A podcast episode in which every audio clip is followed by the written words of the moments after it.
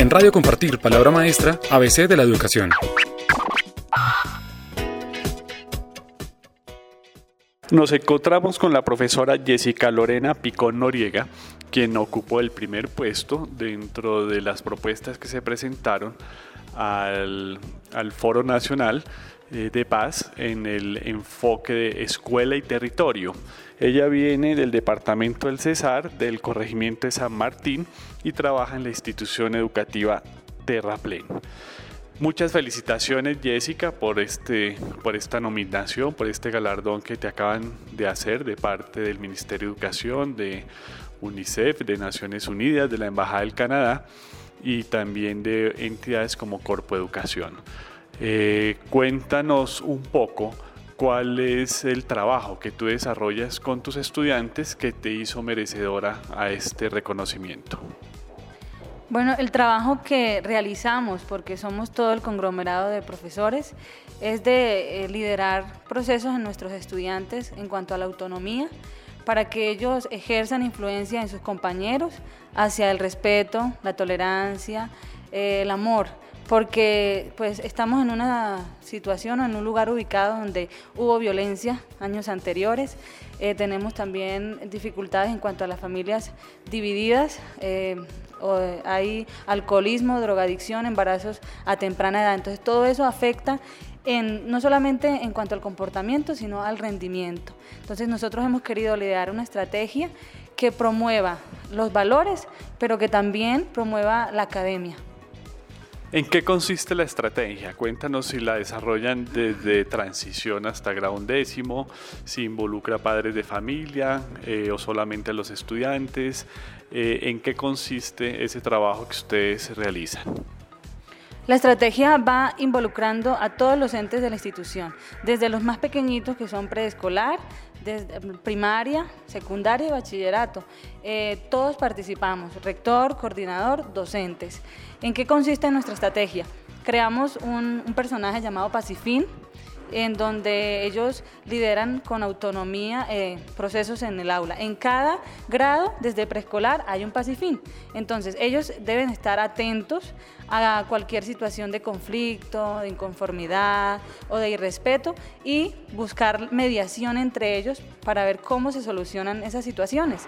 Hemos involucrado no solamente a los estudiantes, está involucrada la comunidad, los padres de familia de nuestros estudiantes, pero también los entes externos, como son de pronto los líderes sociales, el inspector, eh, las madres comunitarias, el ICBF, las guarderías. Hemos hecho visitas domiciliarias a nuestros padres de familia, haciéndole un seguimiento hacia los niños que presentan mayor índice de intolerancia y pues por ende bajos rendimientos académicos.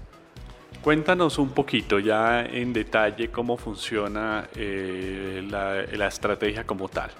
Ustedes detectan unos niños que tienen bajo rendimiento, que tienen dificultades y cómo es eh, el trabajo que desarrollan con esta población, digamos, en riesgo de deserción escolar.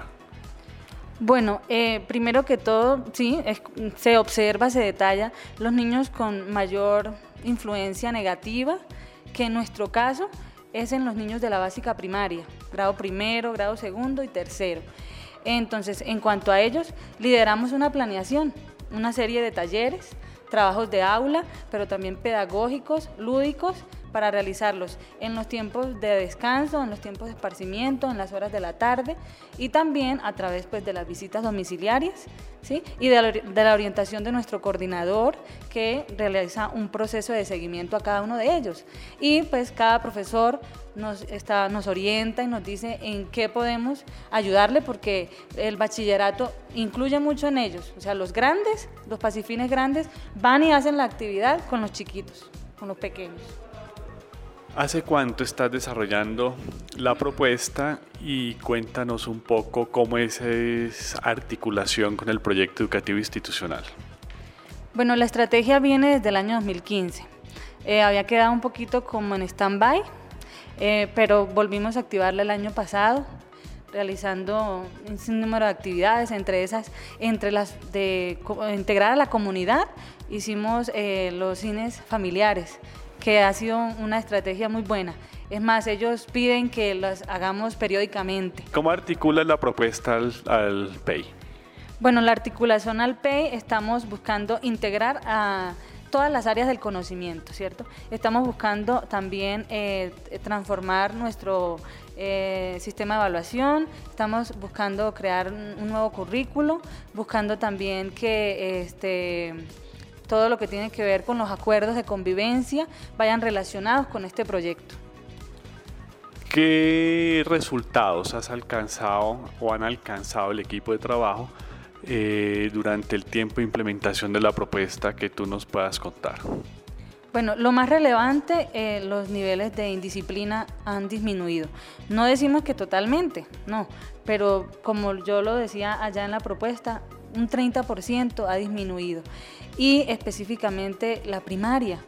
Encontramos que ya con ese proceso los niños son más dóciles, o por lo menos uno, que era muy desordenado, se llama César, pero los compañeros le decían Chucky, porque era súper indisciplinado.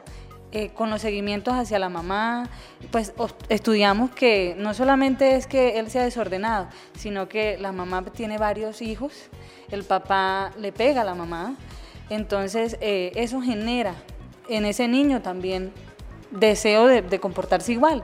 Entonces, al hablarle, al hacer juegos, dinámicas, él ha cambiado, ha mostrado un cambio. Entonces, nuestros estudiantes han cambiado en la disciplina, estamos buscando bajar la deserción escolar y eh, también mejorar el rendimiento académico. ¿Cuál es el área de formación tuya y cómo desarrollas la propuesta a nivel de aula y a nivel transversal? Bueno, yo oriento lengua castellana.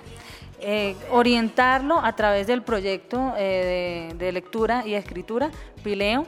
Eh, en cada semana hacemos una hora de, de lectura, pero no solamente lectura como tal, sino procesos lúdicos, dinámicos, pero también la dramática. Eh, eh, hacemos este, talleres y los, los niños que hacen parte de Pacifin nos colaboran en ese proceso. Eh, además, los demás docentes contribuyen a, a, realizar las actividades no solamente dentro de las horas de clase, sino por las tardes. Venimos y trabajamos y compartimos una serie de eventos y actividades para todos. ¿Cuál es la contribución a la paz que se está desarrollando desde esta propuesta?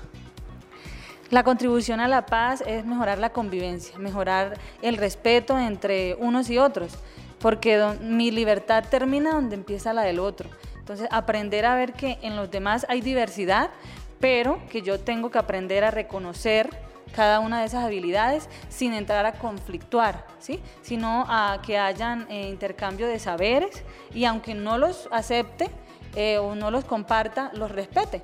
Entonces esa es nuestra idea, que nuestros niños eh, aprendan a respetarse. Así no le guste lo que el otro compañero dije, que no lo burle, que no le ponga la trabadilla, que no pelee. Esa es nuestra intención. Entonces contribuir a la paz desde el aula, llevándola también a la familia que nuestros padres que son divididos, donde encontramos demasiado déficit de amor, digamos que los papás no son tan cariñosos. Entonces hacer que ellos vean que sus hijos pueden cambiar, pueden mejorar y que si ellos cambian, sus hijos pues su vida va a cambiar totalmente, va a ser mucho mejor. Cuéntanos ahora que tienes este reconocimiento, este primer puesto, ¿qué cambios crees le debes hacer a la propuesta?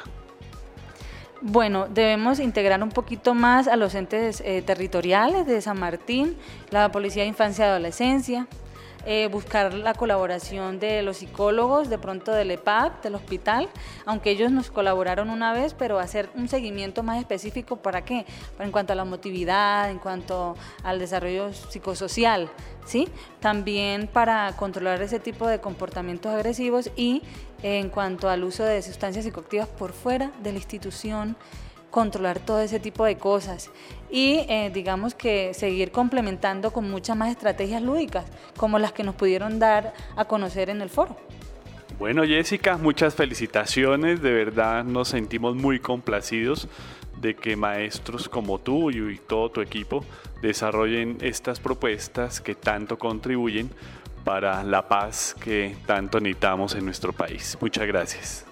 Muchas gracias a ustedes, eh, agradecerle a la UNESCO, al Ministerio de Educación, a la Embajada de Canadá, al grupo de Educar este, y a todos los que participaron en este proceso por escogernos, pero la idea no es solamente escogernos, sino liderar de aquí hacia adelante cambios, mejorar y seguir transformando la educación y la convivencia para generar paz en nuestro país que tanto la necesitamos. En Radio Compartir, Palabra Maestra, ABC de la Educación.